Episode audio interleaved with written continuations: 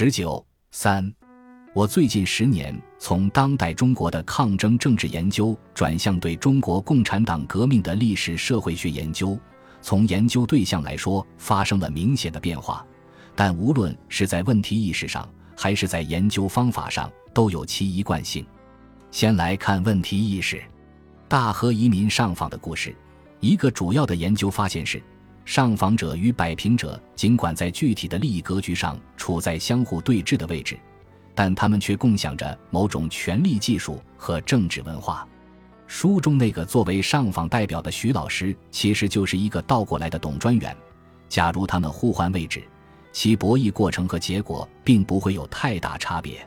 因此，我想追问的是，这种政治文化到底是从哪里来的，又是如何习得的？我在大和移民上访的故事之后出版了《村庄审判史中的道德与政治》，就是要尝试回答这个问题。后者的出版虽然比前者晚了八年，但搜集资料却是同时进行的，写作也是前后紧随的。《村庄审判史》可谓大和移民的史前史，但说实话，我对这本书并不满意，主要有两个原因。一个是分析视角过于局限在基层政治的具体运作上，缺乏对宏观政治的深入探究；另一个是将1949年作为村史的起点，而这并非中国共产党政治文化成型的起点。正是基于此，我后来将目光转向中国共产党早期党史，尤其是苏区史，因为正是从苏区时期开始。中国共产党开始创造和掌握了红色军队，建立了革命根据地和红色政权。中国共产党以阶级斗争为中心的政治路线，以民主集中制为中心的组织路线，以及以群众路线为特色的工作路线，逐渐开始形成。尽管苏区时期多次受到左倾路线的干扰，各地苏维埃政权相继失败。但以毛泽东为代表的中国共产党新一代领袖的军事思想、政治思想、组织思想和群众思想，正是在苏区时期奠定了最重要的基础。我对中国共产党革命的研究兴趣，最初就这样来自对大和移民问题的追根溯源。再来看研究方法，大和移民上访的故事，已经充分体现出过程事件分析的风格。强调将社会理论的分析锋芒完全隐身在复杂而细微的历史叙事之中，强调对田野概念的发现而非对理论概念的发明，强调对事件整个过程和关键细节的从容展开，强调通过对各种路径依赖的兼具普遍性与偶变性的事件的还原来揭示韦伯所谓适合的因果机制，即在时间上抑制性的，在层次上多重性的因果机制。我在研究中国共产党革命时，依然着力于将理论化于无形，深入第一手史料中去重新提问；依然着力于从革命历史文件里去发现概念；依然着力于对历史材料巨细无遗的搜集和对关键事件细节的探究和揭示。不过，面对不同的研究对象，加上多年研究的积累和反思。我在研究策略上，从以往的过程事件分析发展为一种可称之为追根溯源的事件社会学的新策略。下文将揭示这种研究策略的基本特征。首先，追根溯源的事件社会学是一种带着结构性问题关怀的事件史研究。在这个层面上的追根溯源，体现为重新建立事件与总体史的关联，寻找和确定要研究的关键事件。我以革命研究为例，既有的中国共产党革命史已经确定了若干大事件，地方史研究不过是围绕这些大事件而展开的同心圆式的复写。对追根溯源的事件社会学来说，需要研究的是关键事件的来龙去脉，而究竟何为关键事件，这是首先需要研究的。它们既可能是众所周知的大事件，也可能是为人所忽略的小事件。我所要做的既不是结构性分析，也不是碎片化的地方史研究，而是具有总体史意义的事件史研究。我把具有这种性质的事件分为五种类型。第一种是所谓渊源性事件。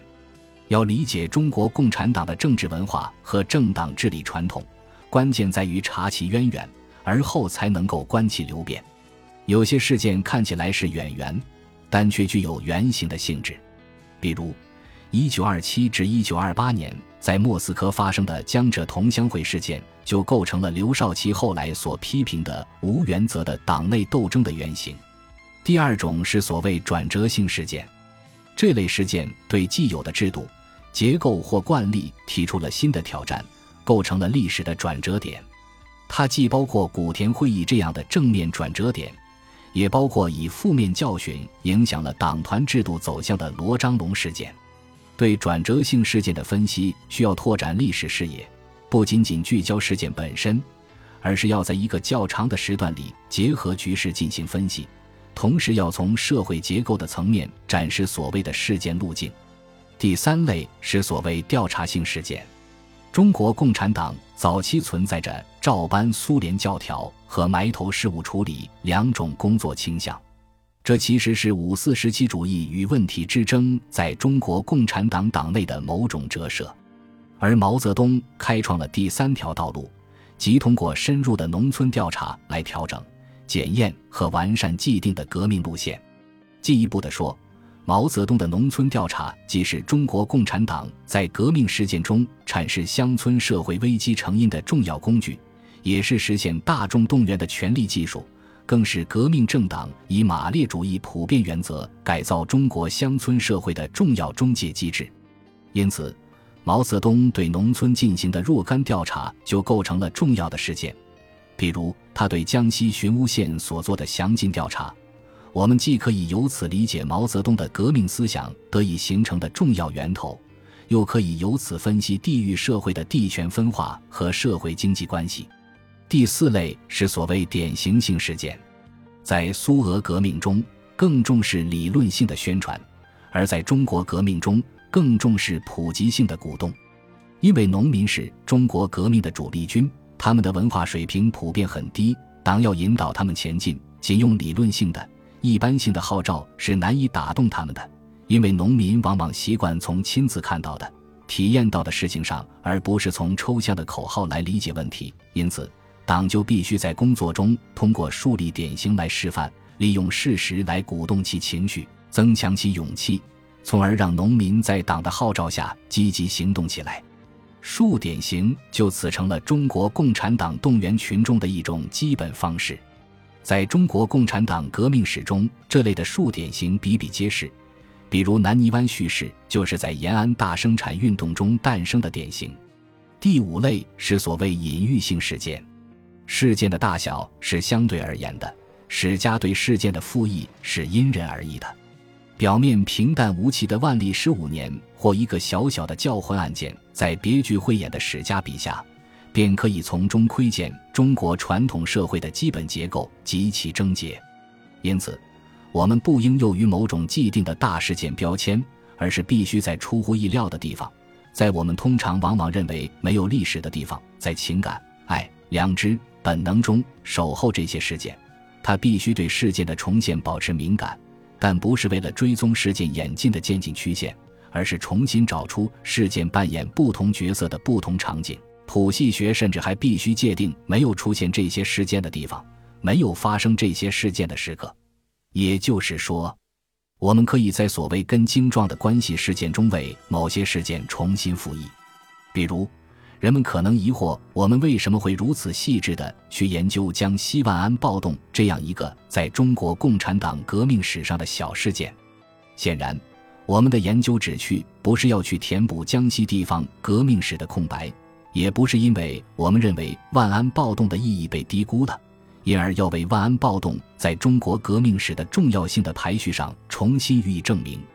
万安暴动其实就是一个小事件，一个充满偶然性的小事件。它与我们所关心的中国共产党早期组织路线之间不是同心圆模式，也不是缩微模式，它并不具有社会统计学意义上的代表性。它的重要性在于，它对于中国共产党早期组织路线来说具有象征意义，在于它对中国苏区革命史的大事件，诸如古田会议、富田事变等，具有隐喻的意义。我们需要从一些看似与大事件无甚直接关联的远缘，去深入理解那些复杂的行动者和关系构型。这正如大和移民上访，对中国政治和社会来说也是一个地方性的小事件，但事件之间那些复杂的，有时纯粹是偶然或随机的关系，不是被线性的、单一的或结构的因果关系所排除，而是在那些偶然的爆炸和入侵中，在所谓的隐喻中被揭示出来。其次，追根溯源的事件社会学是通过微观比较分析来厘清事件的根源、流变与分叉。我赞同许多社会学家关于比较是结构性分析的要害所在的说法。追根溯源在这个层面上正体现为比较方法的广泛运用。不过，美国主流的比较历史分析大多落足在宏观社会结构的比较分析上，忽略了地利在旺代之乱中提出的微观比较分析。而我在对中国共产党革命的历史社会学研究中。强调的是在总体史问题关照下进行细致的微观式比较，比如在万安暴动的研究中，我们把组织将西万安暴动的领袖曾天宇与另一领导人张世熙进行了全面的对照，从而揭示了中国共产党早期组织形态中存在的三重张力：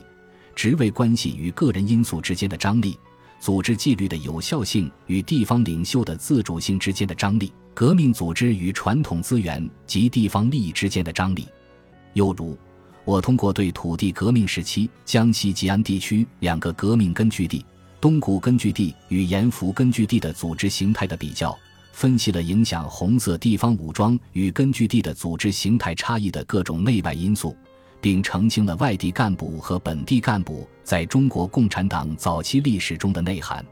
再如，我对1930至1931年主力红军的整编过程进行了研究，提出主力红军的整编是在授权、理想、纪律、实力和人脉之间互动的结果。在这个研究中，我把中央苏区的红军与其他两个主要苏区的红军的整编形态进行了对比，由此发现。中央苏区的红军整编受到朱毛红军的强烈辐射。毛泽东提出的伴着发展战略思想是产生这种辐射力的一个重要源头。鄂豫皖苏区的红军整编几乎同步地反映了中央的政策变迁。湘鄂西苏区的红军整编则体现出一定的自主性。中国共产党组织集中领导、分散经营的关系，在红军的整编实践中出现端倪。这种微观比较分析的运用，与地利在旺代之乱中的比较是较为相似的。再次，追根溯源的事件社会学是与概念史结合在一起的事件史分析。一般来说，以还原事件真相为中心的事件史分析，与以探究概念含义为中心的概念史分析是两种不同的分析传统。然而，将事件史分析与概念史分析截然分开。对这两种传统都是不利的。一方面，拿在概念史分析中最具代表性的德国学者克瑟雷克来说，本来强调的是概念史即追溯哪些经验和事实被提炼成相应概念，一根究这些经验和事实是如何被理解的。概念史因此而在语言史和事物史之间斡旋。概念史与社会史的关系是其史学方法论思考的中心点。然而。克瑟雷克主编的历史基本概念，终究还是被人诟病社会史缺失，并未真正融入社会知识。另一方面，实证史学传统下的事件史分析，由于缺乏整体性的问题意识，而屡屡被批评为碎片化。人们往往把概念史归于德国传统，而忽略了福柯的谱系学其实也是一种概念史。福柯这种谱系学式的概念史的特别之处。就在于突破了他自己早年把重心过多放在词语分析上的知识考古学，转而尝试把话语分析与非话语实践结合起来。只有这种结合，才可能既剥离出复杂语境中的基本概念，又辨析出积淀于特定概念的重要事件。追根溯源的事件社会学在这个层面上的旨趣与谱系学是大体相通的。同样，以我所做的革命研究为例。有学者已经注意到了，在中国共产党历史的概念谱系研究中，除了阶级、革命和群众这些基本概念外，一些制度性概念和本土性概念具有特别重要的意义。概念式研究的路数一般是围绕这些概念的出现、演化、表述和意义来展开的，以及以词语分析为中心。然而，这些概念本身的出现及语义演化，往往与若干关键性的事件密不可分。比如，一九三零年前后在白区爆发的顺直省委事件、江苏省委事件和在苏区爆发的朱茂之争、刘谢之争，都是理解民主集中制的中国实践的重要节点。尽管中国共产党对民主集中制的概念界定集中体现在毛泽东、刘少奇等革命领袖的理论性著述中，然而脱离了对这一类重要事件节点的深入研究，我们就无法透彻地理解那些理论阐释话语的真实含义。事实上，我最近十年来对中国共产党革命若干关键事件的诸多分析，都在指向对民主集中制这个制度性概念的理解。这就是追根溯源的事件社会学在这个层面上的所指。我最近把这种路数也称为以史解经，此不赘述。又次，追根溯源的事件社会学是围绕文明和制度担纲者来展开的事件史分析。担纲者是韦伯在《比较宗教学导论》一文中提出来的概念，意指在打造世界诸宗教伦理中居于关键位置的。具有独特生活样式的特定社会阶层，担纲者的精神气质和伦理人格是韦伯的比较文明研究中一个关键的环节。如果说中国传统儒家文明的担纲者是儒家士大夫的话，那么儒家文明演化到晚清已经发生了地域化的分化，以江浙、湖湘和岭南为代表的几大地域文化群体对晚近的中国政治。思想和社会变迁产生了各不相同的重要影响。除此之外，对社会行动者产生影响的还有家庭出身、教育经历和社会经历等因素。因此，追根溯源在这个层面体现的是对现代中国文明及其社会制度形成中影响甚深的历史人物背后的地域色彩、家庭背景、学校生活和社会经历进行深入的研究。陈寅恪对关陇集团山东豪杰的研究，以及对所谓江陵宿卫襄阳人的解剖，就是经典的例证。以中国共产党革命的历史社会学研究为例，追根溯源，即是要在中国共产党革命史中辨析出具有总体史意义的社会行动者，既要理解这些共产主义革命者身上共同的人格特质的成因。更要研究他们作为某些特定群体类型的革命者独特的精神气质的渊源，比如富田事变发生后，项英一九三一年一月到中央苏区就任苏区中央局书记。当时共产国际和中共中央对富田事变尚未有明确的指示，项英需要独立处理这样一个极其复杂的事件。时政史学的研究一般只是关注项英到任后做了什么事，说了什么话。这种处理方式的影响和后果如何，却从不曾追根溯源地追问项英为什么会以这种方式来处理事变，而我则是要对一九三一年一月前的项英做深入的研究，看他的地域和家庭出身如何，看他青少年时期的经历和性格是怎样的，看他在历次党内斗争中的经历和态度是怎样的，看当时的政治决策是如何变动的。甚至还要看他再去江西路经闽西时的所见所闻。只有经过这种生命传记式的研究，我们才能理解项英到底是哪一类型的革命者，他为什么会形成那样一种工作风格。这就是我所说的追根溯源在组织史和担纲者意义上的应用。孟庆岩对彭湃以及王观澜分别作为中国共产党土地革命的农运派和算账派的根源研究，也是这种研究风格的体现。他在最新的研究中提出了建构担纲者的类型学的革命社会学研究新视野。最后，追根溯源的事件社会学是纳入空间视角的事件史分析。追根溯源，在这个层面上体现的是政治地理学和历史地理学的自觉意识。我们同样以革命研究来示例。